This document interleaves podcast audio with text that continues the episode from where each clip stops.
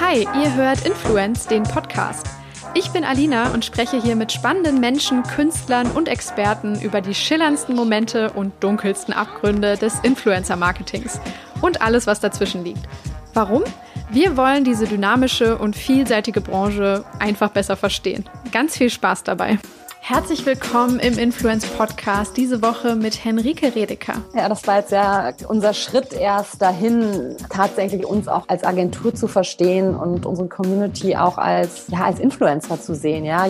Frauen, die jemand anderen äh, oder andere Frauen was sagen können, beeinflussen können, was weitergeben können. Henrike hat das wunderbare Motto, jede Frau, die eine Mission hat und gehört werden will, hat auch eine Zielgruppe, die ihr zuhören will. Henrike Redeker macht diese Frauen und ihre Mission sichtbar. Das heißt, sie berät und begleitet Persönlichkeiten wie zum Beispiel Jenny Bauminkus von Gitty Beauty oder Claudie Zagrocki von Refinery 29 und Weiß und viele, viele weitere.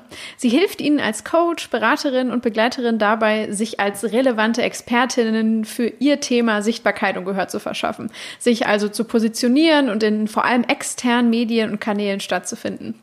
Gleich im Interview verrät sie uns, warum das so wichtig ist, ähm, wie sie nach zwölf Jahren in der Mode-PR den Weg in diese selbstständige Rolle gefunden hat, warum sie sich rein auf Frauen und deren Sichtbarkeit konzentriert und wie sie im Alltag mit ihren Kundinnen eben zusammenarbeitet ähm, und ob sie diese Frauen, diese tollen Persönlichkeiten auch als Influencerin verstehen würde. Nebenbei ist Henrike aber außerdem auch Co-Founderin von Co-Founderin von Her Germany, einer Community, die Frauen aus allen Lebensbereichen anspricht und auf das Thema Entwicklung, gemeinsames Lernen und Lehren setzt. Kürzlich haben Vertreterinnen der Community ihren ganz eigenen Weg in die Sichtbarkeit gewählt. Sie wurden nämlich als Gesichter der deutschlandweiten Kampagne Together We Triumph ähm, des deutschen Unterwäscheherstellers Triumph ähm, eingebunden. Also Communities, die ihre Verbindungen und ihren Einfluss für Marken öffnen. Ein absolutes Love-Topic für diesen Podcast. Deshalb habe ich mich total gefreut, dass Henrike die Zeit gefunden hat, uns jetzt einmal mitnimmt in ihre Welt und diesen, diesen tollen Talk mit mir führt. Ganz viel Spaß beim Podcast mit der großartigen Henrike Redeker. Hi, liebe Henrike, schön, dass du da bist und dir die Zeit nimmst. Hallo, ich freue mich, dass ich hier sein darf. Ich freue mich total, weil ähm, wir kennen uns erst seit diesem Sommer, aber haben seither irgendwie schon viel gequatscht und geredet und äh, alles, was du machst, finde ich unglaublich spannend. Also es ist eine ganz große Ehre, dass du jetzt hier bist und ähm, ein bisschen ja mit uns teilst, was du gerade Tolles äh, an den Start bringst und machst oder auch in den letzten Jahren schon gemacht hast. Ähm, was mich sowieso total freut, ich folge dir auch auf Instagram und habe irgendwie das Gefühl, dass ich gerade auf deinem Account irgendwie so das, das Berliner Leben so äh, irgendwie sehe und spüre. Du teilst da irgendwie ganz tolle Eindrücke und Bilder. Und äh, das Interessante ist ja, dass du eigentlich aus äh, meiner Ecke kommst. Ich sitze in Köln und du kommst ursprünglich aus Bonn und hast da deine Wurzeln. Ähm, erzähl doch mal ein bisschen, wie es dich dann aber trotzdem von dort in die Hauptstadt verschlagen hat und äh, wie du da dann äh, ja so dich, dich äh, reingegroovt hast in diese Szene dort. Ja, super gerne. Ähm, genau, ich bin äh, Bonnerin und auch leidenschaftliche Rheinländerin. Ich liebe die Kultur sehr. Ja. Und ähm, ja, kann mich irgendwie auch noch dran erinnern, irgendwie als es damals darum ging, Hauptstadt Bonn oder Berlin, ja, sind wir immer mit kleinen Ja zu Bonn Aufklebern überall rumgelaufen, beim Hockey auf unseren Schlägern, überall äh, war es total gebrandet und Berlin war irgendwie weit weg und äh, irgendwie gar nicht so cool. Und ähm, als es dann aber so Richtung äh, Schulabschluss und Abitur ging, dachte ich dann auch so, oh, Berlin ist irgendwie doch, doch ganz gut. Und äh, es war irgendwie immer ein großer Traum von mir, äh, dahin zu gehen. Ähm, ich bin dann aber erstmal in, in Hamburg gelandet und, ähm, mhm. und habe da studiert. Ähm, und zwar aus dem Grund, wir haben in der Schule immer gesagt, ähm, MMM, Mode, Medien, Marketing. Ja, das ist irgendwie das Ding, was wir machen wollen. Und ich habe mich so ein bisschen umgeschaut und fand irgendwie die Brigitte Young Miss total cool und dachte so, mhm. oh, gibt's schon lange nicht mehr. Ja, ich bin wahrscheinlich auch, äh, kennen wahrscheinlich auch viele gar nicht. Ich kenne sie nicht mehr. Nee. ja, es war so 1995, glaube ich, mhm. irgendwie, als, äh, als ich die gelesen habe. Und dachte immer so, ach ja, Journalismus und Mode, das ist irgendwie so mein Ding. Und habe dann mich so ein bisschen umgehört und bin auf die AMD gestoßen, die Akademie für Mode und Design. Da konnte man Modejournalismus studieren. Gab es aber nur in Düsseldorf und in Hamburg. Düsseldorf war mir zu nah und als äh, Bonnerin oder Kölnerin geht man natürlich auch nicht immer nach Düsseldorf, obwohl nee. es eine schöne Stadt ist. Und ähm, dann bin ich in Hamburg gelandet und äh, habe da studiert und ähm, hatte immer eigentlich das Ziel, in eine Moderedaktion zu gehen. Habe da auch Praktika gemacht und bin aber dann auch ziemlich schnell ähm, auf die PR-Branche gestoßen, die ich mhm. vorher gar nicht kannte. Mir war vorher gar nicht klar, dass es sowas wie PR-Agenturen überhaupt gibt, die ja so ein bisschen Schnittstelle sind zwischen, ja, zwischen Redaktion und Brand oder Unternehmen. Und habe dann da auch Praktika gemacht und fand das total spannend und ähm, ja, bin dann nach dem, nach dem, äh, nach dem Studium nach New York gegangen, in eine große PR-Agentur, habe da Praktikum gemacht ähm, im Bereich Personality PR, ähm, oh, wow. was später nochmal noch mal ja. sehr wichtig wird. Ja, in New ja. York war das irgendwie gang und gäbe. Ja, jeder hatte irgendwie seinen Publicist. Genau. Äh, war total spannend. Man hat irgendwie für Friseure und coole Frauen und Männer irgendwie, die in der Stadt irgendwie was Cooles machen, ähm, die PR gemacht. Und bin dann zurück und dann endlich kam Berlin. Ja, ja. Dann äh, dachte ich, okay, jetzt ist die Zeit, dahin zu gehen. Und ähm, habe dann äh, in einer Agentur gearbeitet, auch zwölf Jahre lang, ähm, Lifestyle-PR gemacht, auch wirklich in, in jedem Bereich, sei es Mode, Beauty, Autos, alkoholische Getränke, Sport. Ich habe irgendwie überall mal reingeschnuppert, was, äh, was total super war. Und ähm, jetzt bin ich schon total ins Reden gekommen. Ich hoffe, das ist okay. Ja, natürlich, bitte.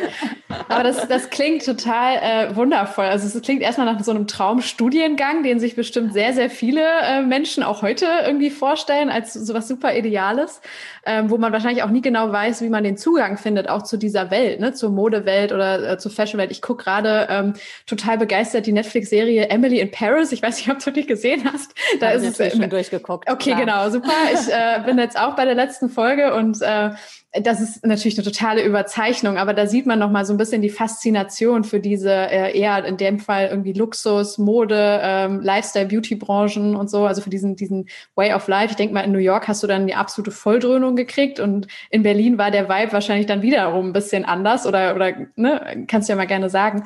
Und äh, ja, wahrscheinlich bist du da ja dann in die Medienwelt Deutschland so richtig tief einmal eingetaucht. Wenn man das zwölf Jahre macht, dann kennst du da bestimmt jeden Redakteur, äh, ja und seine Schwester.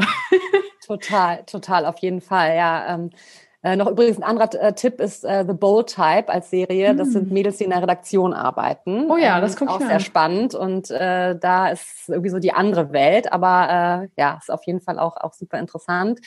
Ähm, genau, also ich bin tatsächlich ja durch ganz viele verschiedene ähm, Stationen dann gegangen. Ne? Also dadurch, dass ich einfach auch viele verschiedene Kunden hatte, habe ich auch unterschiedlich gearbeitet. Ähm, hauptsächlich natürlich mit, mit so Brigitte, InStyle, Myself und so weiter, ähm, alles tolle Magazine.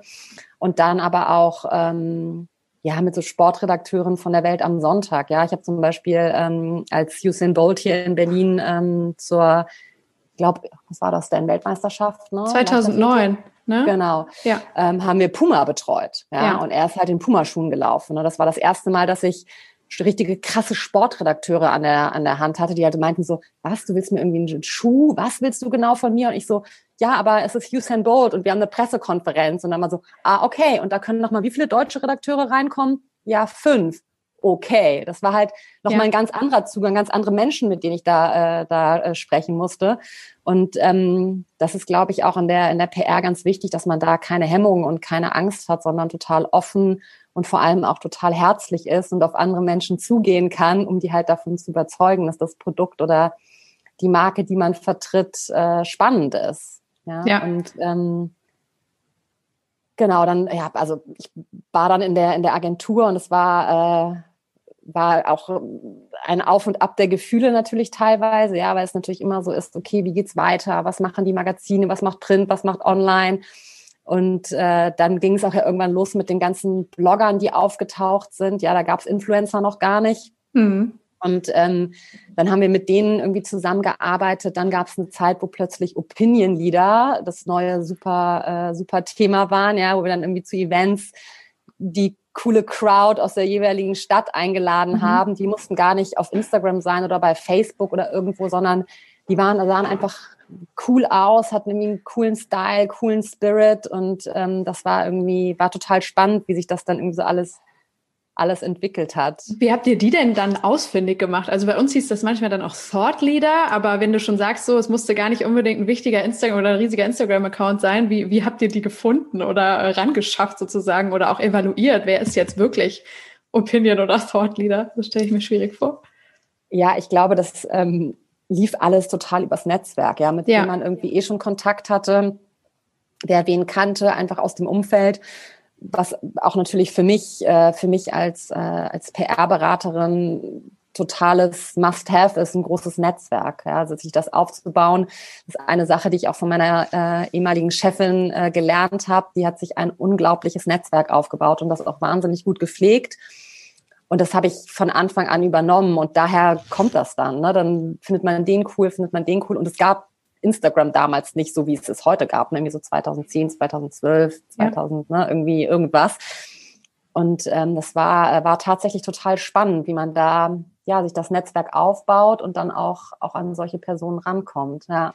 Habt ihr damals auch die Diskussion geführt, ähm, wo verläuft die Grenze zwischen Bloggern und Journalisten? Ich weiß noch, dass das bei mir irgendwie in, der Zeit noch eine Rolle gespielt hat. Ich habe mein halt, ähm, also ich habe meine Wurzeln auch in der PR und ähm, habe mein erstes Praktikum und dann später irgendwann Volontariat 2013 und 2015 jeweils in der PR-Agentur gemacht. Da ging es dann mehr um Food-Themen, also weniger Lifestyle und Fashion. Aber ähm, ich weiß noch, dass das damals irgendwie voll die Debatte war ob man jetzt Blogger wirklich genauso auch behandeln darf oder ob die einen kleineren Goodie-Bag kriegen oder so. Also es waren manchmal schon so banale Debatten. Aber äh, ja, ich weiß nicht, ob ihr ja, darüber auch diskutiert habt. Ja, also ich, ich glaube, als so die ersten, die ersten Blogs irgendwie so, so aufkamen, fanden wir das alles äh, alle total toll. Aber es war auch so, es gab natürlich Brigitte.de oder sowas, ne? Also die großen Verlage hatten einfach auch Online-Seiten, aber die Blogger waren halt, waren noch mal anders und noch mal persönlicher und haben nochmal andere Empfehlungen gegeben. Und das war, war, war oder ist auch immer noch total spannend, finde ich. Ähm, ich glaube, Unterschiede haben wir auf gar keinen Fall gemacht. Das ist, äh, das sind alles, was externe Medien für uns sind, ist super. Ja. Ähm, ich ich glaube aber auch, und das ist, glaube ich, auch begleitet uns ja immer weiter, die, äh, diese Diskussion. Und ich habe jetzt ja schon einige Folgen auch von, von deinem Podcast gehört, und ähm, das Thema hast du ja auch, auch oft, ne, wo man da, also was tatsächlich so die Unterschiede sind. Und ich sehe einfach immer, weil er irgendwie eine gute Meinung hat und gut für mein Produkt ist, das oder für meine für meine Kundinnen ist, das finde ich gut und da möchte ich ähm, da möchte ich die platziert sehen und ähm, wie das dann vonstatten geht, das ist dann individuell natürlich unterschiedlich. Ja, dann hast du ja aber jetzt vor, vor einiger Zeit den Schritt in die Selbstständigkeit gewahrt, äh, raus aus der Agentur sozusagen. Und das kann ich mir vorstellen, ist ja nach äh, so langer Zeit in diesen, ähm, ja, in, ich sag mal, vielleicht auch vorgefertigten, gefestigten Bahnen sozusagen auch ein recht großer Schritt. Wie hast du damals die Entscheidung getroffen und äh, was genau machst du jetzt? Ähm, die Entscheidung, ähm, ja, habe hab ich getroffen ähm, und äh, sie wurde mir dann aber tatsächlich ähm, ja leicht gemacht, weil ich, äh, weil die Agentur, in der ich gearbeitet habe, geschlossen wurde. Ah, okay. Und ich ähm, ja eigentlich ja vor der Wahl stand, suche ich mir einen neuen Job in einer Agentur oder mache ich mich selbstständig? Und ich habe mich schon immer so ein bisschen damit geliebäugelt, mich selbstständig ja. zu machen, habe mich aber nicht getraut, weil ich stehe total auf Sicherheit. Ja, also irgendwie fester ja. Job, super wichtig, Altersvorsorge, super wichtig bin irgendwie überall, äh, habe ich mir schon mal eine Pfeiler aufgebaut. Und ähm, das war immer eine, ja, ich hatte da wahnsinnig großen Respekt vor. Und ich muss aber sagen, dass ich ähm, da echt irgendwie in so ein ganz gutes Netz gefallen bin. Ja, ich war bei der Agentur für Arbeit, ich wurde total unterstützt, äh, habe einen Coach bekommen, um einen Businessplan zu schreiben und Gründungszuschuss äh, beantragt. Mhm. Und ähm, das lief alles, lief alles total gut. Und ich äh, Dadurch, dass die Agentur geschlossen wurde, konnte ich einen Kunden mitnehmen, was natürlich auch mega war. Ja, es gab natürlich äh, einfach die Möglichkeit, da ohne, ohne irgendwelchen Stress ähm, weiter für jemanden zu arbeiten. Und ähm, jetzt äh, bin ich ja selbstständige PR-Beraterin und spezialisiert auf Frauen. Und mhm. ähm, darunter fallen Gründerinnen, ähm, Unternehmerinnen und Frauen in Führungspositionen, die ich bei der Öffentlichkeitsarbeit unterstütze. Und da schlägt sich auch der Bogen wieder zu der Personality PR, was ich irgendwie, ähm, ja, ja, fast 15 Jahre, 15 Jahre vorher, 14 Jahre vorher kennengelernt habe ja. in New York, wo es wirklich gang und gäbe ist. Ähm, das jetzt zu machen und für, für Personen. Ich glaube, Personality PR würde ich es jetzt nicht nennen. Es gibt mhm. ja, gibt ja verschiedene, äh, verschiedene Arten, wie man sich da, wie man sich da irgendwie betiteln kann. Ich finde irgendwie immer so, ja, PR um eine Person ganz gut. Und ähm, das macht wahnsinnig viel Spaß. Und ich habe äh, jetzt in den letzten anderthalb äh, Jahren mit ganz tollen Kundinnen zusammengearbeitet und bin, bin total glücklich, dass ich diesen Schritt gewagt habe. Und auch sehr, sehr dankbar, dass ich da äh, mit meinem Sicherheitsnetz irgendwie rein reingehen konnte. Richtig schön. Was hat dich denn dazu gebracht, ähm, dann aber den Fokus zu wählen, wenn du das halt vor so langer Zeit schon mal dann eben in New York gemacht hast? Ähm, du hättest ja alles machen können im Bereich PR sozusagen. Ne? Also warum genau das und warum dann auch auf Frauen tatsächlich als Zielgruppe in der Kundenschaft? Also in den letzten Jahren in der, in der PR hat es sich auch schon dahin entwickelt, dass viel über ähm, ja, Spokespersons, haben wir es immer genannt, ähm, gemacht wurde und platziert wurde und einfach ja das, das Gesicht hinter einer Marke wahnsinnig wichtig ist. Ich erinnere mich noch, bei den Anfängen war es immer total super, wenn irgendwie eine Brand einen neuen Designer hatte oder äh, eine Parfummarke, einen coolen Celebrity als Gesicht oder ne, irgendwie sowas. Das ja. da waren dann großen Interviews und so und Anzeigenkampagnen wurden gemacht. Und es hat sich aber wirklich einfach ja dazu entwickelt, dass, dass halt die, die Geschichten der Gründerin, der Macherin, der Macher hinter der Brand super interessant sind und darüber auch dann die, die Marke einfach Aufmerksamkeit bekommt. Und das finde ich super spannend. Und dann ähm, habe ich den Launch von Refinery 29 begleitet in Deutschland. Ähm, das kennst du ja vielleicht auch, ein Online-Magazin, ja. das äh, auch unter anderem von einem Kölner mitgegründet wurde in New York. ähm, das wusste ich gar nicht, ja cool. Ja, ja. Und ähm, da habe ich den Launch genau mit begleitet und das war super spannend zu sehen, weil ich da auch zum ersten Mal auch in diese Welt eingetaucht bin. Die Mexiko, OMR, Marketingkonferenzen und gesehen habe, dass da echt wahnsinnig viele Männer irgendwie unterwegs sind, die alle äh, super Expertise haben, denen ich auch wahnsinnig gerne zuhöre. Aber es ist doch auch schön wäre, wenn da ein paar mehr Frauen sind. Und ich weiß, dass die, dass die auch alle wahnsinnig, äh, wahnsinnig viel dafür tun.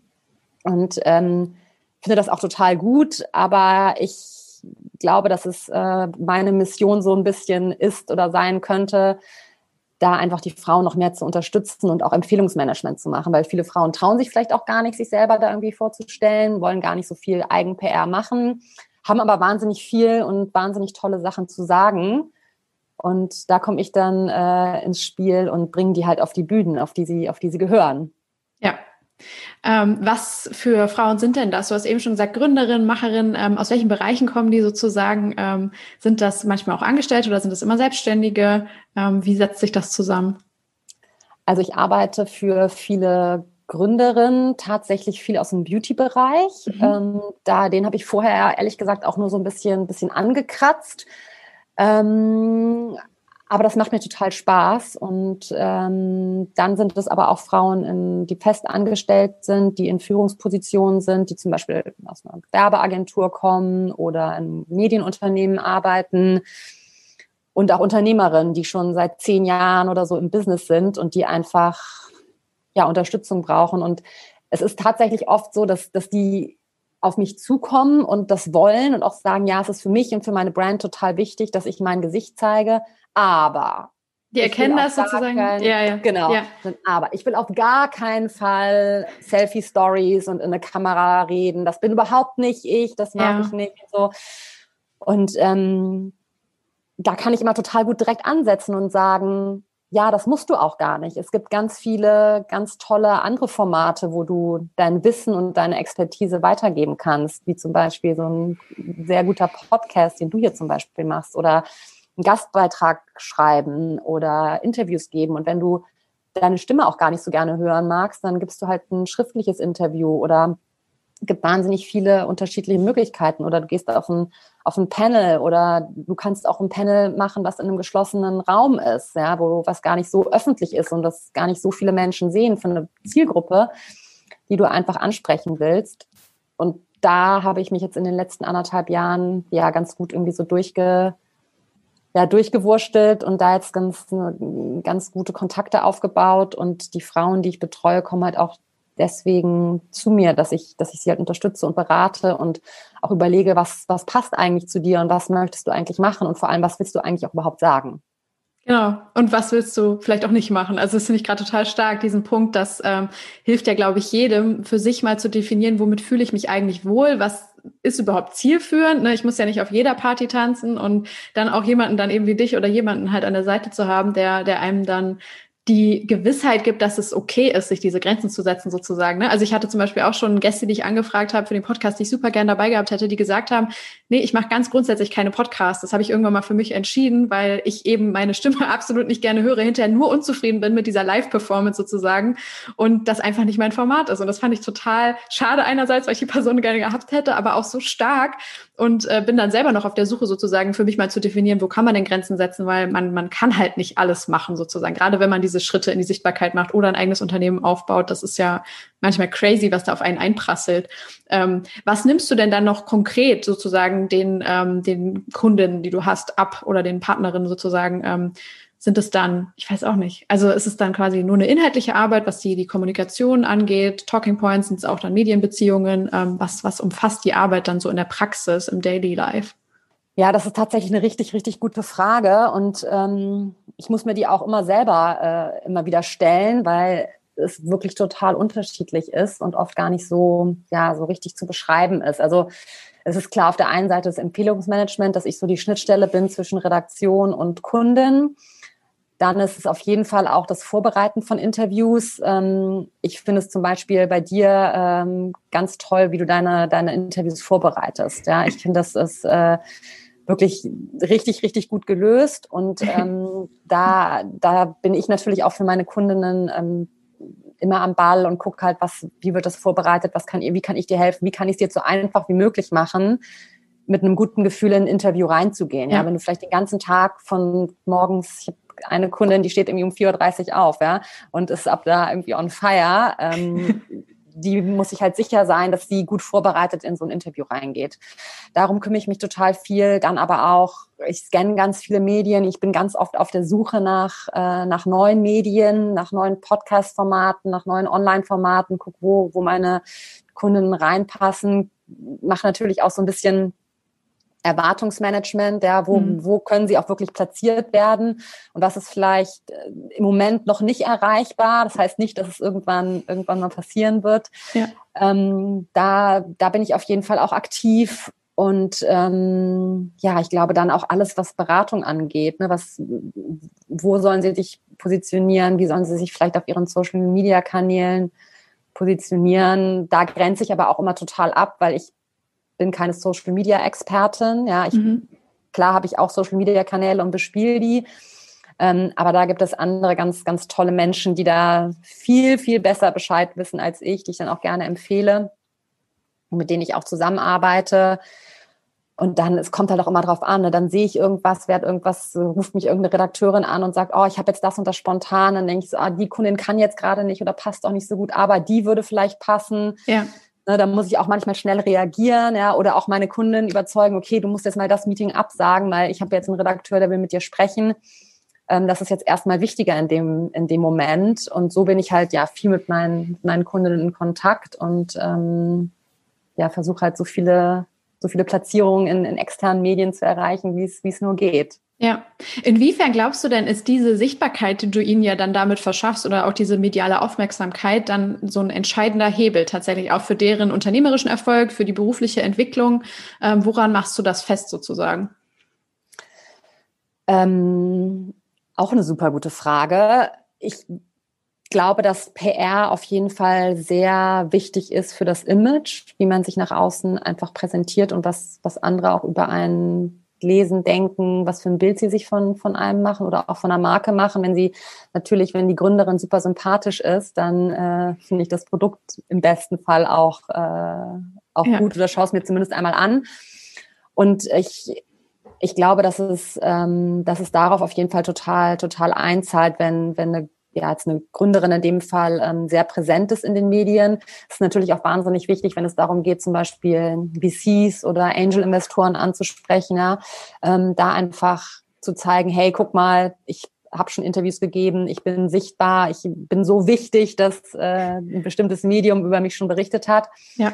Und ich glaube, es ist für intern auch total, ähm, total wichtig, was man klar natürlich auch über seine Social-Media-Kanäle total ähm, total spielen kann. Aber egal in, von welchem Medium meine Kunden interviewt werden, wenn es auf das Thema Team kommt, ja, und man und da das Team hervorgehoben wird, ist natürlich auch für die Mitarbeiter super. Das stimmt, ja. ja. So eine Art Wertschätzung in der Öffentlichkeit oder auch diese genau. Legitimierung, genau. ne, die das dann nochmal gibt genau. für die ganze Arbeit. Ja. Genau, und das ist ja, also das ist zum Beispiel was, was ich mir immer total, also was ich immer total toll finde, wenn ich, wenn andere das, das wirklich auch sehen, was, was ich mache und das auch wertschätzen nach außen. Ne? Und das geht, glaube ich, auch jemanden, der, der in einer Agentur arbeitet so oder der in einem, in einem Startup arbeitet, der einfach ja gesehen werden will. Und das finde ich ist, da ist PR, glaube ich, ein ganz guter Beweis einfach dafür, dass man, was man da sagen kann und wie man sich danach ja, nach außen geben kann und auch seine, sein, sein Team irgendwie auch mit, mit einbeziehen kann. Ich glaube, wo man aufpassen muss, ist tatsächlich zu sagen, okay, ich habe jetzt irgendwie drei Clippings, also drei Veröffentlichungen und jetzt schießen meine Sales in die Höhe. Ja, ja das ist natürlich, ja. PR ist auch ein ganz, ganz kleiner Teil vom Marketingmix. Also wirklich, das ist einfach nur ein Teil davon und du kannst nicht mit PR alle anderen verkaufsfördernden Maßnahmen aushebeln und sagen, das reicht mir jetzt, damit äh, starte ich jetzt total durch. Also es ist wirklich ein Teil und so sollte man es auch sehen. Mhm. Ähm, du hast jetzt eben schon gesagt, dass äh, normalerweise die Leute dann schon mit dieser Intention auf dich zukommen oder diese Erkenntnis, es ist wichtig, ich brauche da Hilfe oder ich möchte diese Sichtbarkeit oder vielleicht noch ein bisschen diesen Prozess professionalisieren. Ähm, wo liegen denn aber trotzdem vielleicht so noch ein paar, vielleicht auch persönliche Hürden bei, äh, bei deinen Kunden, wenn, also oder auch Schwierigkeiten, weil das ist ja manchmal auch was sehr Unheimliches, so, ne? Diesen Step zu machen, äh, sich dieser Öffentlichkeit hinzugeben, preiszugeben. Ähm, ja, wo, wo liegen da vielleicht noch so ein bisschen die, äh, nicht Befindlichkeiten, aber einfach so, ich weiß auch nicht, womit hadern die dann? Ich glaube, ganz viel geht es darum, wie viel möchte ich von mir preisgeben, von, von, von dem, was ich, was ich, was meine persönliche Geschichte ausmacht. Und da muss auch jede, jede von meinen Kunden selber für sich entscheiden. Ich kann da natürlich eine Hilfestellung geben und sagen, was ich, was ich erzählen würde und was ich wichtig für eine Geschichte finde. Aber es gibt natürlich oft Punkte, die man halt einfach auch nicht erzählen möchte und sich deswegen auch ein bisschen so dagegen sträubt, weil man vielleicht Angst hat, dass man genau die Fragen gestellt bekommt. Ne? Wenn mhm. zum Beispiel, ähm, wenn es zum Beispiel darum geht, wie du auf, äh, wie du auf dein Produkt gekommen bist oder wie du dazu gekommen bist, was zu gründen und es was ganz, ganz Persönliches ist, worüber du gar nicht sprechen möchtest, dann bin ich auch dafür da zu sagen, okay, darüber musst du auch gar nicht sprechen. Lass uns doch mal überlegen, was vielleicht noch ein anderer Auslöser war, wenn du darüber nicht reden möchtest. Und das ist, glaube ich, das ist, glaube ich, das, womit sich die meisten sehr, sehr schwer tun, inwieweit sie auch ihre Persönlichkeit oder ihr, ihr Privatleben und damit meine ich nicht, sich jeden Tag zu filmen und zu zeigen, sondern einfach zu zeigen, okay, was war eigentlich der, der Auslöser für, für meine Gründung, das irgendwie preiszugeben. Das ist, glaube ich, das, womit die meisten ja hadern, ja. würde ich jetzt so sagen. Ja.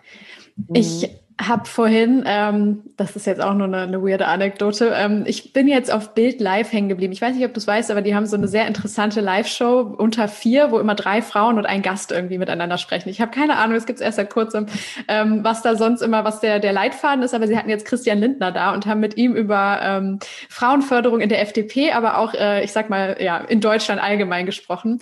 Und äh, da ging es auch ganz lang um das Thema, erstmal eine richtig weirde Konstellation von Leuten, die darüber reden und auch äh, der Kontext, aber ich bin irgendwie hängen geblieben, weil Christian Lindner mir dann auch erklärt hat, unter anderem, was ich aber auch bestätige aus meinem persönlichen Beobachten, ähm, dass viele Frauen noch mal eine Ecke mehr äh, zögern, diese, diesen Pfad der Selbstdarstellung zu betreten und äh, quasi doch immer, wenn man es jetzt super allgemein formuliert, eher an einem sachlichen Diskurs interessiert sind und weniger prahlen und einfach mal einfach um nochmal was gesagt zu haben, was raushauen im Meeting oder so, sondern ne, man redet, wenn man was zu sagen hat und dann auch meinetwegen mit Nachdruck und richtig, äh, richtig toll und autoritär, aber halt nicht einfach nur um um nochmal da gewesen zu sein. Und dass Männer manchmal eher dazu tendieren. Ähm, beobachtest du das auch? Also, dass es manchmal doch noch Unterschiede gibt? Oder ich meine, du hast jetzt nur Frauen als Kundin, aber arbeitest du auch ganz gezielt dann an diesen vielleicht ähm, ja, Dingen, um diese noch zu stärken und mehr zu befördern? So dieses, hey, du kannst rausgehen, du hast was geleistet und du kannst ja auch sachlich sein, aber sei trotzdem mutig und laut und präsent sozusagen. Ja, ähm, ist übrigens eine sehr, äh, sehr gute Show tatsächlich, finde ich. ja, ne? Ähm, okay. Man ja, schämt sich schon ähm, immer ein bisschen, die zu gucken. Nee. Ich weiß nur wegen Springer manchmal, aber. Ja, nee, nee finde ich überhaupt nicht. Und ähm, ich bin äh, tatsächlich Patricia, mit der singe ich im Chor. Also, Ach Quatsch, Chor, die bewundere ich ja sehr. Die ist sehr die stark super, in den Debatten. Mega, mega tolle Frau. Und ähm, ja, wir, leider können wir jetzt ja gerade nicht, äh, nicht trällern zusammen, aber ja. Ähm, genau, daher kennt und daher bin ich natürlich auch äh, schon ziemlich früh darauf gestoßen, habe die, hab die Show verfolgt. Ich finde, es lohnt sich eigentlich immer, ja. Äh, da mal da mal reinzugucken. Ähm, und äh, zu deiner Frage, ähm, es ist, glaube ich, ähm, ja, es ist tatsächlich so, dass Frau, Frauen sich da noch mal ein bisschen mehr zurücknehmen, vorsichtiger sind und wie du auch gerade gesagt hast, eher so die sachliche Ebene suchen und nicht noch mal das letzte Wort haben und noch mal einen raushauen. Ich glaube, dass Frauen oder dass viele Frauen auch von sich, von sich selber denken, das ist total, das reicht total so. Und es ist in den meisten Fällen auch so. Es stößt eher, finde ich, stößt eher auf, wenn jemand nochmal was sagt und oft werden ja auch Sachen einfach wiederholt. Ja, ja, ja genau. So, ja, aber jetzt hat doch die, die Dame, die auf der Bühne stand, doch einen super guten Abschluss hier gefunden. Dann muss man das nicht wiederholen und in andere Worte packen oder das, was man vorher gesagt hat, nochmal in andere Worte packen. Aber es ist tatsächlich so, dass es mir auch schon öfter aufgefallen ist. Ich glaube, ich würde meine, meine, meine Kundin jetzt nicht dahin beraten zu sagen, ihr müsst jetzt nochmal auch einen draufhauen, weil die wissen schon ganz genau, wie sie, wie sie ihre Meinung äh, kundtun können und wie sie, wie sie argumentieren können. Und ich glaube, den, den Effekt, den es hat, der ist auf jeden Fall, wenn man, wenn man sachlich bleibt und vielleicht nicht nochmal so richtig einen raushaut, ist auf jeden Fall positiver. Ja, der langfristige sowieso. Ich glaube, genau, ja. es ist manchmal eher so, das beobachte ich auch manchmal einfach nur so in beruflichen Calls. Keine Ahnung, sind acht Männer, zwei Frauen. Äh, die Frau hat irgendwas total Richtiges und Solides gesagt, alles perfekt, also so on point und äh, war ein super wichtiger Beitrag. Und dann äh, übernimmt nochmal ein Mann und formuliert es einfach nochmal anders oder sagt so, ja, ergänzend dazu vielleicht. Und dann ne, ist es so quasi das genau das Gleiche, aber Hauptsache, es wurde einfach nochmal gesagt. Aber ja. ja. es ist, glaube ich, in vielen Kontexten ich kann mir ja genau trotzdem vorstellen, dass deine Arbeit dann halt super wichtig ist, um dann eben mh, mm, an den entscheidenden Stellen, aber trotzdem den Frauen diese Plattform zu geben, die sie eben auch brauchen, um stattzufinden, sozusagen, weil sie ja eben geilen Job machen und das halt einfach gesehen wird noch mehr, ne? Ja, ja auf jeden Fall. Auf jeden Fall zu einem weiteren Thema, was ja auch super wichtig ist in diesem Bereich, das Thema Netzwerken. Und äh, du bist ja auch Teil eines ähm, Netzwerks, was sich äh, auch aus Frauen formt, ähm, das Her-Netzwerk, äh, was viele vielleicht auch aus dem äh, schwedischen äh, Urgründersystem kennen, aus dem sich das dann herausgegründet hat, sozusagen die deutsche Version. Ähm, magst du mal vielleicht so ein bisschen beschreiben, wie ihr das äh, gegründet habt und wie ihr losgelegt habt damit und was ihr im Moment macht? Ja, super gerne. Ähm, Her ist, äh, gibt es jetzt schon ähm, in, in Deutschland, beziehungsweise hauptsächlich in Berlin ähm, seit 2016, wurde damals von ähm, Birgit Ammelung gegründet. Und jetzt sind wir inzwischen zu dritt, also Birgit, Susanne, Susanne Sitte und ich. Und es ist ein Netzwerk für Frauen. Wir wollen ähm, ja Impulse setzen für ein selbstbestimmtes Leben, für mehr Wachstum, für inneren Wachstum. Und Worte, die wir gerne benutzen, sind Selbststärkung, Selbstfindung und Selbstliebe. Und ähm, es ist von uns ein totales Herzensprojekt. Also wir machen das alle nebenbei, neben unseren, unseren anderen Jobs und mhm. ähm, haben eigentlich damit angefangen, Dinnerrunden zu machen. Also sehr sehr klein und sehr ausgewählt am Anfang, immer mit einem bestimmten Thema. Ähm, die Themen sind, sind ganz unterschiedlich, haben aber oft ähm, einen sehr emotionalen Hintergrund, immer mit ein oder zwei Speakerinnen, die dann dazu kleine Impulsvorträge geben. Wir lassen auch immer die, die Community und unsere, unsere Gäste zu Wort kommen und stellen eine Frage zu, zu einem bestimmten Thema, sodass jeder auch was sagen kann.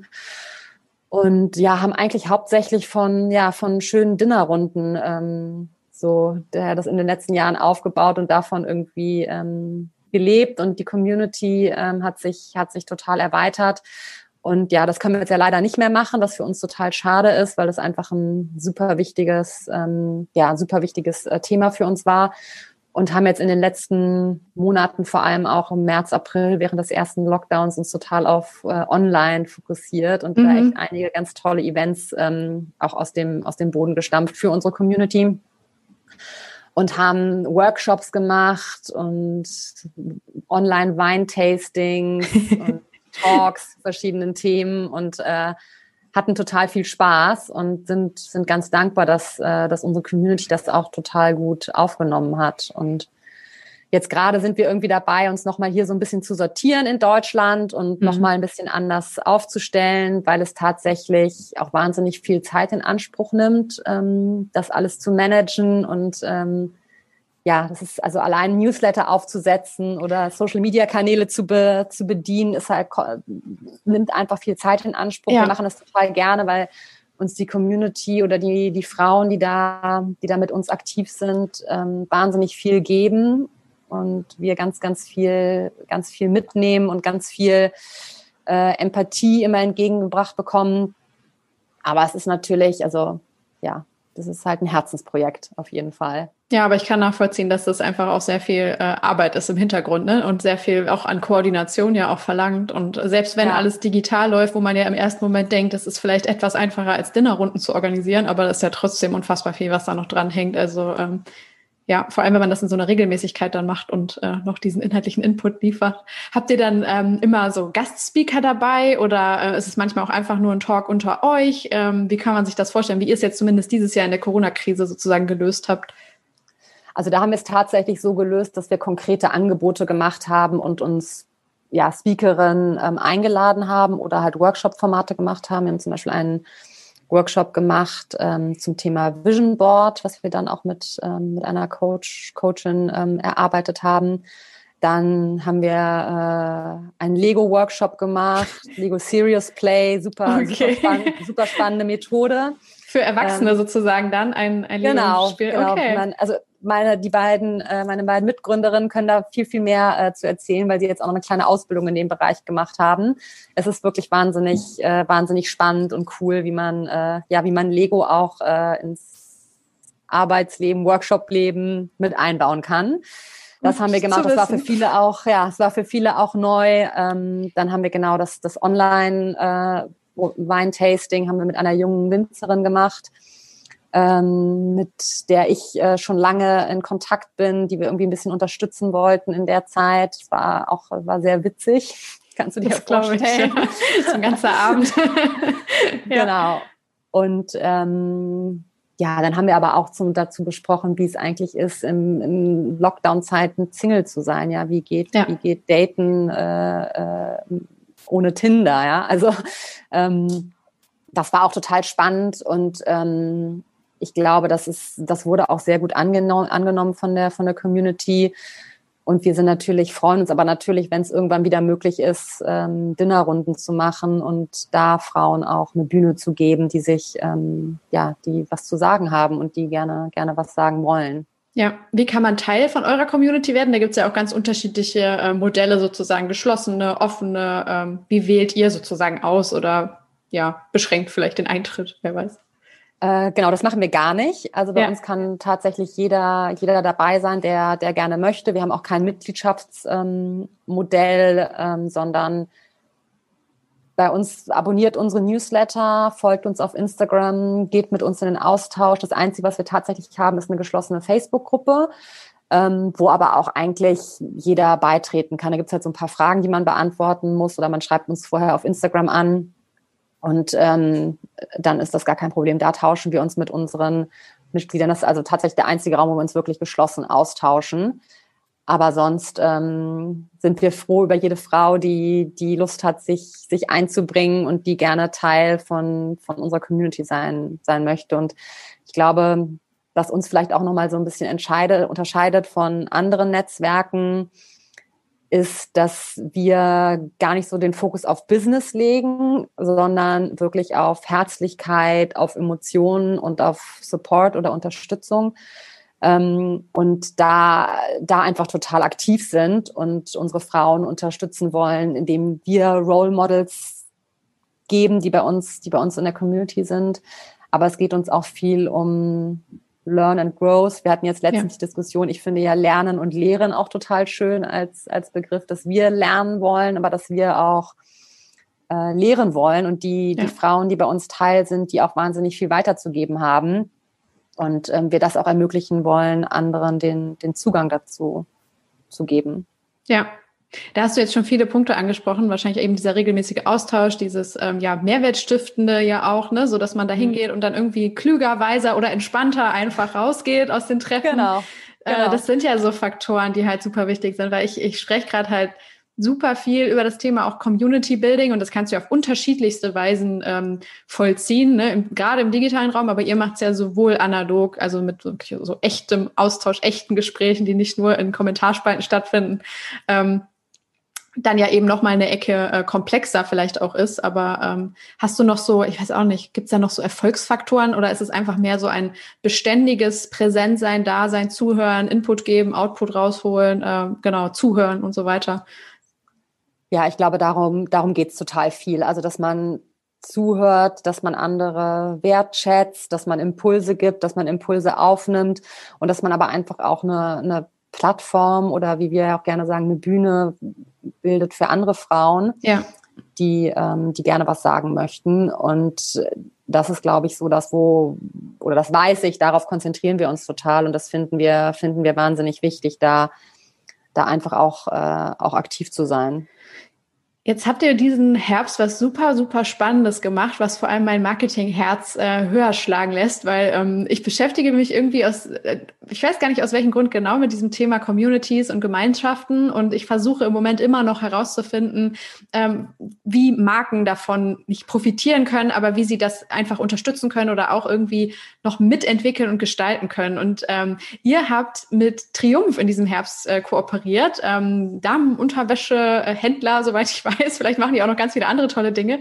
Ähm, aber eine sehr bekannte, sehr traditionsreiche Marke aus Deutschland. Ähm, und äh, ja, ihr habt für die im Endeffekt eine Werbekampagne mitentwickelt. Vielleicht kannst du mal so ein bisschen beschreiben, wie das geschehen ist, dass Triumph mit euch als Community kooperiert hat und äh, ihr oder auch vor allem ähm, eure äh, Mitglieder aus der Community wirklich zu Gesichtern dieser Marke dann geworden sind. Ja, das war für uns natürlich auch total aufregend, das zu machen, ja. das zu machen, weil wir sowas vorher noch nicht gemacht hatten.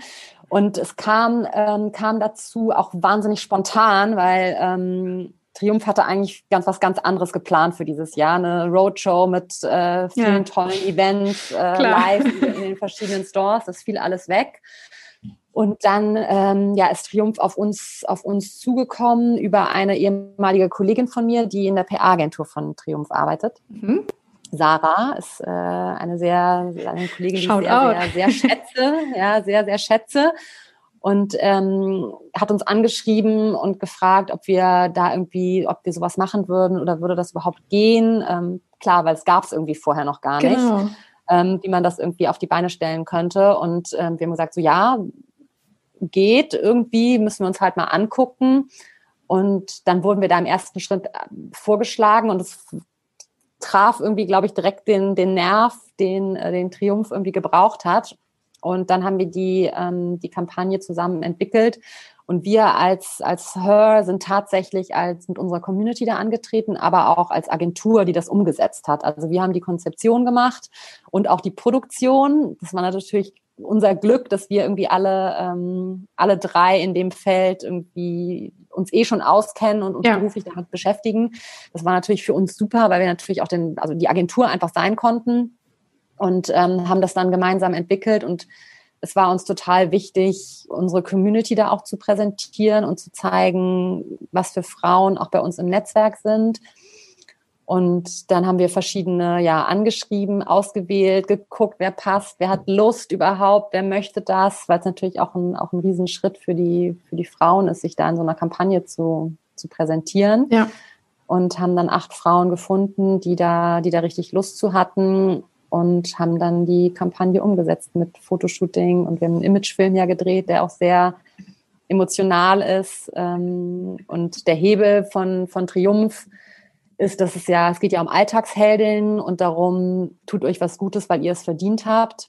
Mhm. Und wir haben ähm, diesen Imagefilm äh, gedreht und ein Fotoshooting gehabt und ähm, das Ganze ist mit dem Ziel dann ähm, online gegangen und auch in, mit Editorials im Print, was für uns natürlich auch total super ist und wir uns total darüber gefreut haben, ähm, mit einem Gewinnspiel, ähm, wo man auf der einen Seite natürlich Produkte von Triumph gewinnen kann, aber auf der anderen Seite auch Coaching-Formate mit drei Expertinnen aus unserer Community. Ja, das heißt, wir haben auf der einen Seite die Frauen für die Kampagne, die Gesichter für die Kampagne ähm, zusammengestellt und auf der anderen Seite aber auch Frauen aus unserer Community mit da reingebracht und vorgestellt und auch wieder eine Bühne gegeben, ähm, die sich dann da präsentieren konnten.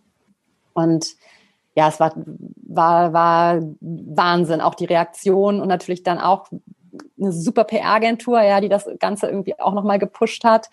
Und ähm, ja, es war also schon gigantisch, wenn man dann irgendwie in der B&V liest, dass irgendwie Her Germany und Triumph zusammen eine Kampagne auf die Beine gestellt haben. Das ist ganz, ganz toll und wir sind da wahnsinnig stolz drauf. Ja, ja, ich finde das ähm, ist auf so vielen Ebenen halt interessant. Ne? Erstmal, dass ihr die Frauen dann eben ja aus eurem eigenen Netzwerk heraus sourcen konntet, sozusagen. So, äh, ihr hattet da ja wahrscheinlich schon dann irgendwen im Kopf und äh, genau wie du gesagt hast, ist ja ein Riesenschritt auch für, ähm, ich sag mal, wäre ja für uns alle Normalos erstmal äh, eine totale Entscheidung. So will ich jetzt wirklich in einer deutschlandweiten Kampagne irgendwie äh, mein Gesicht zeigen, ne? Und äh, wer weiß, wer, wer mich dann darauf hinterher noch anspricht oder so.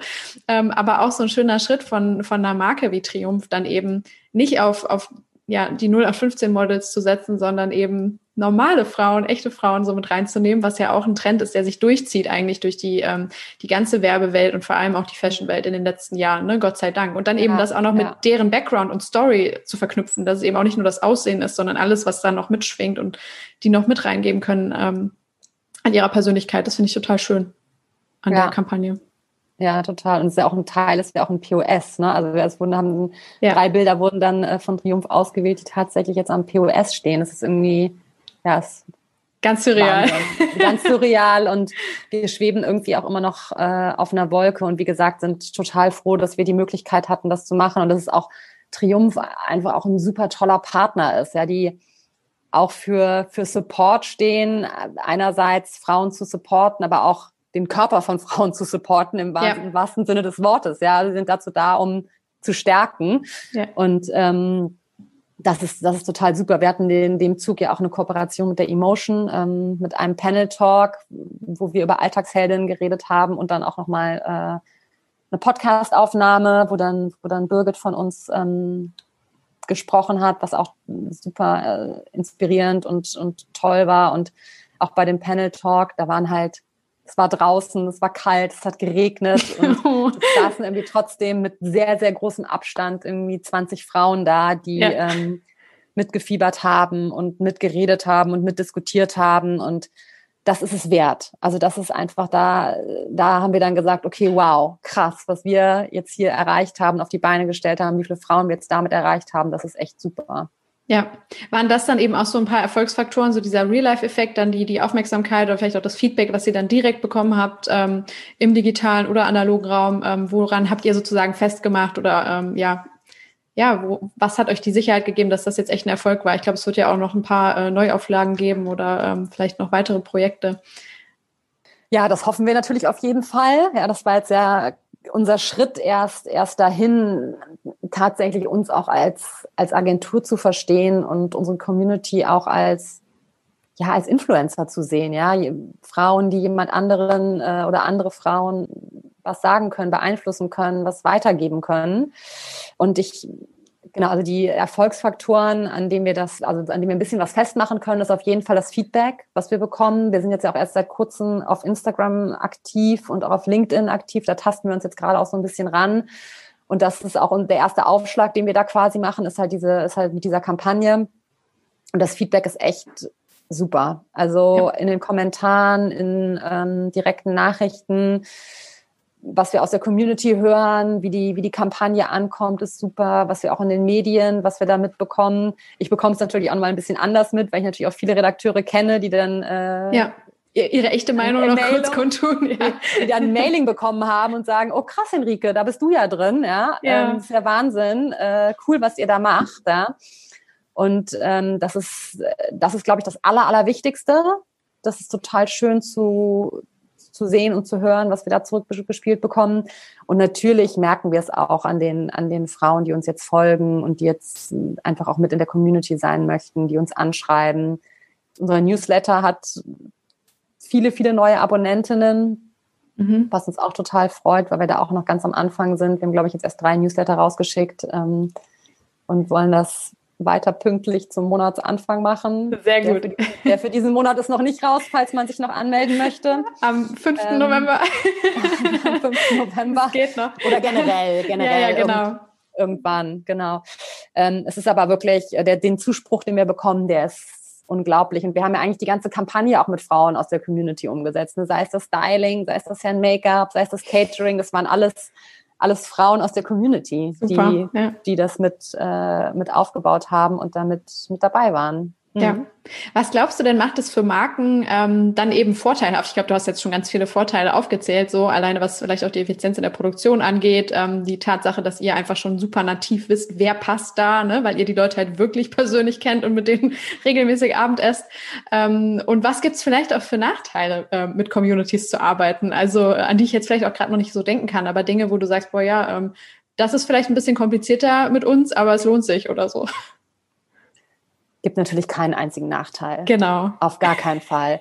Nein, ich glaube tatsächlich, ähm, dass es super, super viele Vorteile gibt. Ich glaube, ein Nachteil könnte sein, dass man immer mit sich sehr, mit, mit sich mit sehr vielen Menschen abstimmen muss. Ja, ja. also ähm, es ist eine Community ist nicht nur ein Model und ein Influencer oder vielleicht auch mal drei Influencer, sondern es sind einfach mehrere Menschen daran beteiligt, die sich, ähm, die sich abstimmen müssen. Und ähm, du hast, du bist natürlich wie auch bei jeder anderen ähm, Kampagne mit real, also mit Real People Kampagnen, genau. das musst du dich halt darauf verlassen, dass, dass die auch wirklich am Start sind und dass die auch wirklich performen.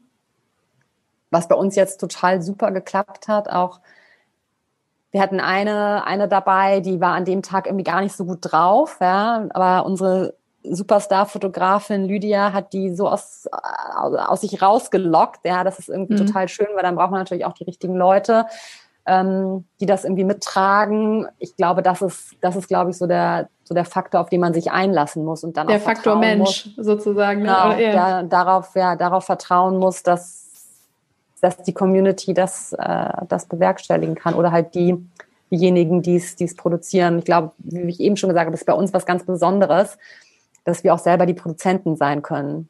Ja. Und da natürlich auch nochmal ein ganz anderes Vertrauen, Vertrauen da ist, ja, als wenn das jetzt, als wenn jetzt eine große Agentur das machen würde.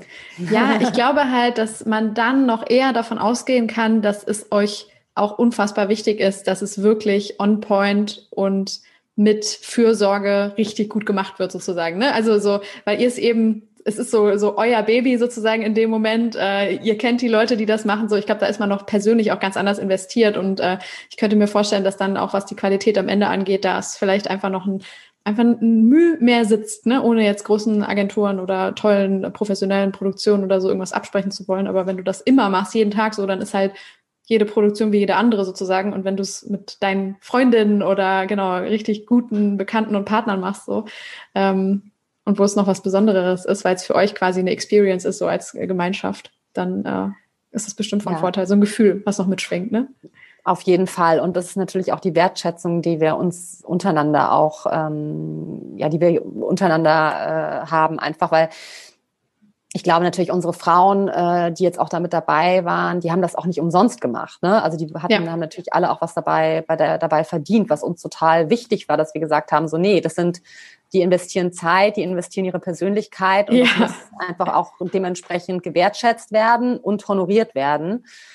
Und das ist, das ist total wichtig, dass man da ja einfach eine gewisse Wertschätzung auch, auch allen gegenüber hat. Und das glaube ich, also wenn man eh persönlich verbunden ist, wir haben auch mit allen Frauen natürlich eine Geschichte. Manche waren schon auf Events, manche waren schon Speakerin bei uns, manche ja. sind total aktiv in der, in der Community. Es gehört irgendwie alles zusammen und die Frauen vernetzen sich jetzt auch wieder ganz, ganz neu untereinander. Ja, das ist auch eh eins, glaube ich, was eine Sache, die, die, die bei uns ganz besonders ist, dass wir nachhaltige Verbindungen schaffen. Ja, dass die Frauen sich nicht nur einmal gesehen haben und getalkt haben, sondern danach Freundschaften entstehen, coole Ideen entstehen und nicht mal, es muss noch nicht mal irgendwie Business sein, sondern es können coole Initiativen sein oder neue Kontakte, die sich irgendwie dann auch wieder überschneiden, die, ja. die sich gegenseitig unterstützen können. Und so war das jetzt hier halt auch. Ne? Da sind, haben auch, sind auch Frauen aufeinander gestoßen, die sich vielleicht auch noch gar nicht kannten die dann jetzt gesagt haben, so, oh mega, dass ich dich kennengelernt habe, ist, äh, hat mir jetzt gerade in dem Moment so gut getan. Und ich muss auch sagen, dieses, jetzt komme ich wieder ein bisschen ins, äh, ins Reden, aber auch dieses ja, Thema Alltagsheldinnen ist einfach so wahnsinnig wichtig, weil viele, viele Frauen haben, glaube ich, immer so, so vor dem Bild, okay, eine Alltagsheldin bist du, wenn du irgendwie drei Kinder hast, Homeschooling machst, deinen Job hast ähm, und da irgendwie jonglierst und ganz, ganz viel machst. Oder wenn du ähm, eine Frau bist, die irgendwie vielleicht einen systemrelevanten Job hast ne, und da irgendwie total äh, gebraucht wirst und viele sehen sich selber gar nicht als Alltagsheldin. Und als wir dann gefragt wurden, ja, okay, was, was macht denn eine Alltagsheldin aus, habe ich zum Beispiel gesagt, ich finde es total toll, wenn mir jemand zuhört. Ja, wenn es bei mir irgendwie zwickt oder irgendwas nicht so cool ist, und ich dann jemanden anrufen kann, eine Freundin oder meine Mama oder meine Schwester oder auch meine Oma, ja, ja. und die mir einfach zehn Minuten Zeit schenkt und ähm, ich danach aus dem Gespräch gehe und denke, okay, jetzt fühle ich mich besser, dann feiere ich die Frau einfach und sage, danke, das ist so mega, dass du mir jetzt irgendwie ein gutes Gefühl gegeben hast. Und das ist für mich eine Alltagsheldin. Ja, und ich glaube, da nochmal zu zeigen, dass irgendwie, ja, dass wir alle Alltagsheldinnen sind. Oh mein Gott. ja, sehr schön. Ja, da äh, schreie, da applaudiere ich ganz laut ähm, und sage, ja, genau. Ähm, Finde ich total wichtig. Ich habe heute auch irgendwo ein, so typische LinkedIn-Sprüche, aber die mich irgendwie in dem Moment auch gut abgeholt haben, gesehen, wo es einfach auch ich glaube, das war jetzt eher noch ein bisschen mehr auf den Lockdown bezogen, so, hey, äh, bitte denke nicht, dass du jetzt in diesen vier Wochen äh, fünf Kilo abnehmen ähm, oder ein Sixpack produzieren musst oder irgendwie mit äh, einem neuen Sprachkenntnissen da rausgehen musst. Es reicht, wenn du einfach nur durch diese Zeit kommst. Das ist schon super ja. so. Ne? Und äh, ja. egal ja, wie, so nach dem Motto, aber hey, äh, es ist gerade für, für alle irgendwie weird, so gerade dieses Jahr, auch diese Phase jetzt gerade, also äh, für alle zur Einordnung, äh, die US-Präsidentschaftswahl wird gerade irgendwie seit zwei Tagen ausgezählt. Man weiß immer noch nicht ganz, was passiert. Das ist irgendwie, Kann auch dauern. Ja, genau. Es ist in so einer ganz komischen Wartehaltung gerade, das ganze Jahr irgendwie. Mm. Und ja. ich glaube, gerade jetzt so muss man sich darauf besinnen, dass äh, die, die kleinen, schönen Momente irgendwie immer wichtig waren, aber gerade jetzt noch wichtiger vielleicht sind. Und dieses Zuhören, genau wie du gesagt hast, die Empathie vielleicht auch, vielleicht einfach mal ein Lächeln, so, dass es Dinge sind, die wir noch viel mehr honorieren müssen. Voll schön. Ähm, genau, jetzt so ein bisschen so zum Ende hin. Äh, das war eigentlich schon total toller Abschlusssatz, aber äh, was mich natürlich interessieren würde, nachdem ihr jetzt ja so, so beschwingt positiv mit tollen neuen Erfahrungen und Erkenntnissen auch aus dieser ähm, Produktion gegangen seid, ähm, ist es denn dann eine Richtung, in die ihr euch noch weiterentwickeln wollt, dass ihr sozusagen für Brands, für Partner ähm, ja offen seid und sozusagen das auch noch weiter professionalisiert und dann vielleicht auch ja zu so einer Art Community werdet, die, die regelmäßig solche Art Partnerschaften und Kooperationen umsetzt? Ja, das wäre natürlich äh, ein großer Traum und äh, auch großer Erfolg für uns, wenn wir das weiterhin auch machen könnten. Ähm, wir haben ja auch schon vorher mit so kleinen Sponsorships gearbeitet. Das heißt, wenn wir zum Beispiel ein Dinner gemacht haben, dann wurde das ähm, bezahlt oder gesponsert oder wir hatten ein Restaurant oder Hotel, die uns da eingeladen haben. Also wir hatten schon immer auch kleine Partner oder ja. eine kleinere, kleinere ähm, ja, Partnerschaften, die wir da gemacht haben. Aber sowas, wie, wie wir jetzt gemacht haben, war das erste Mal und das wollen wir auf jeden Fall gerne weitermachen, weil wir auch glauben, dass einfach unsere, unsere Community oder die Frauen, die, die bei uns in der Community sind, einfach wahnsinnig viel zu erzählen haben und man da ganz viele verschiedene tolle Sachen machen kann. Und wir haben natürlich auch schon viele Ideen im Hinterkopf für die, für das nächste Jahr, was man, was man machen könnte und sind äh, aber auch Triumph super dankbar, dass sie uns das Vertrauen geschenkt haben und hoffen natürlich, dass das vielleicht auch noch weitergeht und dass wir da auch noch mehr machen können und sind da ganz, ganz dankbar, dass wir da, dass wir da so einen guten Einstieg geschafft haben. Und ich glaube aber, also ich finde auch bei anderen, anderen Communities sieht man es ja auch, dass dass sowas auf jeden Fall interessant ist. Natürlich haben wir jetzt noch mal einen Schritt weiter gewagt und eine große deutschlandweite, nee, sogar Dach, ja, Kampagne ähm, äh, realisiert haben. Aber es ist, es ist auf jeden Fall was, was, was glaube ich so weitergehen könnte und wo wir auch super Bock drauf hätten, da das nochmal weiter aufzubauen. Ja, super spannend. Also ich glaube, das wird man in der Form noch von, von manchen Stellen wahrscheinlich sehen, weil diese Netzwerke und Communities gründen sich ja auch in ganz anderen Bereichen. Gerade, ich meine, klar, Female Empowerment äh, Netzwerke gibt es äh, im Moment auch viele, aber ähm, auch in anderen Feldern. Jetzt reden wir ja hier in der Regel eigentlich immer über Influencer-Marketing und Influencer im super klassischen Sinne. Ähm, aber wer sind denn für dich Leute, die dich beeinflussen oder ab wann ist man in deinen Augen überhaupt oder ja, ein Influencer? Was ist für dich Influencing? Für mich ist Influencing, ich glaube, das, was du auch immer sagst, jeder Mensch ist ein Influencer oder kann ein Influencer sein. Ähm, das finde ich stimmt total. Und für mich ist es immer wahnsinnig wichtig, dass ich von denen, von denen ich sage, okay, die haben wirklich einen Impact oder eine, oder eine Reaktion ja. bei mir hervorgerufen, sind die, wo ich wirklich auch was in meinem Leben verändert habe, wo ich wirklich darauf geachtet habe, dass ich da einfach einen Rat auch annehme. Ja. Und das ist äh, zwei Beispiele, äh, nenne ich mal kurz. Das ist zum einen ähm, Claudia Zackrocki, ähm, die wirklich jetzt, also sich selber nicht auf gar keinen Fall Influencer nennt, ähm, sondern eher, dass sie eine Persönlichkeit, eine Medienpersönlichkeit ist. Mhm. Ähm, aber ich finde sie erstmal von ihrem Style her total super, total ansprechend für mich. Ich habe auch schon öfter Sachen nachgestylt ja, und geguckt, was, äh, wie, sie, wie sie Sachen kombiniert. Ich finde ihren Interior-Stil total super. Ich finde ganz toll, wie sie nach außen auftritt, auch in externen Medien, was sie für Interviews gibt und wo sie sich da, wo sie sich da platziert. Und ich finde, sie sagt zu den richtigen Sachen, hat sie eine Meinung und, mhm. und gibt das weiter. Auch nicht, auch nicht, ja, irgendwie so randommäßig, sondern ich habe immer das Gefühl, dass das, was sie sagt und das, was sie weitergibt, dass sie da total hintersteht und da auch wirklich Ahnung von hat. Ja, Claudie Sie, muss man sagen, äh, Chefredakteurin von Refinery 29, oder? Macht sie das noch? Genau, ja, genau. Sie perfekt ist bei Refinery 29 und genau und äh, Weiß Media Group. Ähm, Refinery ist ja gekauft worden von der Weiß Media Group und da okay. ist sie genau, sie Vice President. Sehr gut. Ja, ich bin auch ein riesiger Fan ihres Instagram-Auftritts. Ich folge da schon seit ja. vielen Jahren und äh, bin auch ja. jedes Mal inspiriert. Ja, ja, auf jeden Fall. Das äh, lohnt sich auf jeden Fall total. Und die zweite Person ähm, ist Janine Dudenhöfer. Die ist, ähm, oder nennt sich selber Sustainable Stylist, mhm. was ich super spannend finde und tatsächlich durch sie meine Lebensweise auch geändert habe. Ne? Wie ich einkaufe. Ich komme ja auch wirklich aus der Mode-PR, habe mein Leben lang wie wild geshoppt, ja, egal wo, Hauptsache die neuesten Trends und mache das gar nicht mehr. Ich kaufe mhm. wirklich hauptsächlich pre-owned. Ähm, ich tausche auch gerne Sachen. Ich schaue immer, was sie für Tipps hat, wie man irgendwie noch nachhaltiger leben kann.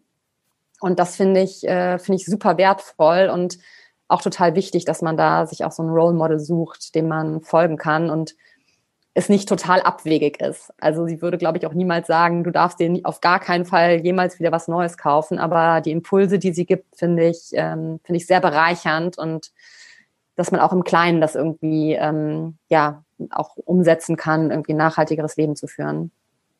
Großartig. Ja, ich habe auf LinkedIn gesehen, ich weiß nicht, ob sie das war, die ähm, auch gezeigt hat, wie man coole Outfits eben designen kann oder äh, stylen kann, die man einfach schon im Schrank hat, ne? So dass sie zu den Leuten hinfährt und sagt so, hey, du genau. hast doch schon alles und ich zeig dir einfach, genau. wie du es anders und aufregender zusammensetzen kannst. Sehr, ja. sehr guter Ansatz, auf jeden Fall. Ja, ja, super. Also wirklich auch total zeitgemäß und sollte jeder ausprobieren. Macht sie auch online, Schrankchecks. Oh, perfekt. Gerade für die jetzige Zeit, sehr gut. Zum Abschluss wird jeder Gast gefragt, wer seine persönlichen Influencer sind. Ähm, hast du Leute, die du nicht persönlich kennst, ähm, also keine äh, ja, Journalisten, Medienstars oder so, mit denen du schon verbandelt bist, sondern denen du einfach vielleicht im Netz folgst, äh, deren Kommunikationsstränge du gerne liest, die dich in deinem Handeln beeinflussen? Ähm, ja, auf jeden Fall. Ich muss dazu sagen, äh, für mich ist es immer ganz wichtig, dass ich die Leute persönlich kenne. Also ich muss nicht mit denen arbeiten und gar nicht, gar nicht eng befreundet sein. Ja. Ähm, zumindest mal vielleicht getroffen haben oder so, finde ich, äh, finde ich es gut und, und bringt mich auch den, den Menschen näher. Und ähm, ich glaube, wen ich, äh, wen ich ganz, ganz toll finde, ist Fabian Hart. Ähm, Kenne ich gar nicht. Journal, ein Journalist, ja. der sich richtig, richtig gut positioniert hat. Bei ihm geht es viel um die neue Männlichkeit, also wie man mhm. sich als, als Mann äh, definieren sollte. Hat eine Kolumne auf, auf Vogue.de und auch einen eigenen Podcast. Das finde ich total spannend, ähm, was er macht. Dann finde ich super spannend äh, Laura Karasek. Ja. Äh, ist, also äh, finde ich wahnsinnig toll, wie sie sich in kürzester Zeit positioniert hat. Mhm. Äh, hat super Bücher geschrieben. Ja, die sind echt. Ich lache bei jeder Geschichte. Finde das toll, wie sie, wie sie irgendwie mit dem Thema ähm, Weiblichkeit und sich sexy anziehen umgeht. Finde ich, macht sie, macht sie grandios und sie ist vor allem auch natürlich viel in externen Medien unterwegs. Ne? Also ja. sie macht das nicht alles über ihre eigenen Kanäle, sondern gibt auch viele Interviews und ähm, ist in vielen Podcasts zu Gast. Das finde ich total super. Ähm, dann finde ich auch spannend, Lori Haberkorn ist eine Astrologin, mhm. die mich auch so ein bisschen auf den Trichter äh, gebracht hat, ja, mich irgendwie noch mehr mit der modernen Spiritualität zu beschäftigen. Okay. Da irgendwie ein bisschen, ein bisschen mehr einzutauchen. Die macht das wirklich grandios und holt das irgendwie so aus der Wahrsager-Ecke hinaus in coole, lifestyleige, ähm, Sehr gut. lifestyleige äh, Ecke. Und ja, das sind, glaube ich, so die drei, mit denen ich nicht zusammenarbeite und die ich nicht, nicht näher kenne, die ich aber schon mal getroffen habe. Sehr schön, aber es ist eine coole Mischung, finde ich. Äh, Versuche ja. ich alle zu verlinken, weil äh, ja, da in die zwei, die ich noch nicht kenne, will ich auf jeden Fall selber noch einschauen. Ja. Sehr gut. Ähm, und dann zum Abschluss eine These für die Zukunft. Ich meine, wir haben jetzt schon ein bisschen in die Zukunft geblickt, vielleicht äh, bezogen auf ähm, ja auch nochmal mehr personenzentrierte Kommunikation oder Communities, je nachdem, was, was glaubst du oder was für Themen bewegen dich gerade, die du glaubst in der Zukunft noch wichtiger werden? Also ich glaube, was ich jetzt ähm, gemerkt habe, auch gerade in den letzten Monaten, ist tatsächlich, wie Agenturen aufgestellt sind. Oder ich habe jetzt kenne ich die auch noch von früher aus der aus der Agenturwelt, äh, der All Agency Call, ja, wo dann irgendwie zehn verschiedene Agenturen, verschiedene oh, Bereichen ja. äh, äh, dabei sind. Finde ich funktioniert auf jeden Fall, ist auch total berechtigt. Ich glaube aber auch, dass so kleine, kleinere Kollektive, die sich zusammenschließen, auf jeden Fall super Zukunftschancen haben und das wird auch noch mehr kommen. Also ich mache das hier auch mit, mit äh, einer Freundin slash Kollegin zusammen, mit, der wir teilen uns ein Büro. Wir sind keine Agentur, also haben nichts, äh, nichts zusammen gegründet. Wir sind beide selbstständige PR-Berater. Sie ist auf Produkt-PR fokussiert und ich auf äh, personenbezogene PR. Und wir haben jetzt irgendwie vier Kunden, die wir gemeinsam betreuen. Zwei ja. sind wir irgendwie zufällig äh, zusammengekommen und für zwei haben wir jetzt aktiv gepitcht. Und ähm, das, glaube ich, ist tatsächlich, ja, tatsächlich die Zukunft. Das ist nicht mehr und auch bedingt durch die aktuelle Situation. Ja, irgendwie die großen Agenturen, ja, weiß ich nicht. Ich finde sie alle toll, aber ich glaube, das stoßen an Probleme einfach, ne? Ja, genau. So, so kleine Kollektive tatsächlich die Zukunft sind. Here, here. Ich ja. danke dir sehr. Spannende These und richtig tolle Inhalte. Das war ein wunderschönes Gespräch. Vielen Dank für deine Zeit, liebe Henrike. Vielen Dank an dich. Das war der Podcast mit Henrike. Ich freue mich sehr, dass ihr dabei wart. Gebt mir gerne Feedback, gebt Henrike gerne Feedback auf den Kanälen, die ihr in den Show Notes findet, wie gehabt. Ich freue mich immer über eine Bewertung auf iTunes, besonders positiver Art. Das schenkt dem Podcast nochmal einen ordentlichen Boost, was die Reichweiten angeht in den unterschiedlichen Charts und Algorithmen, hilft auch anderen Leuten, ähm, Podcasts zu diesem Thema eben zu finden und Influence noch weiter zu tragen. Ähm, ja, ich äh, hoffe, ihr seid beim nächsten Mal wieder dabei und wünsche euch eine wundervolle Woche. Bis zum nächsten Mal. Bye, bye.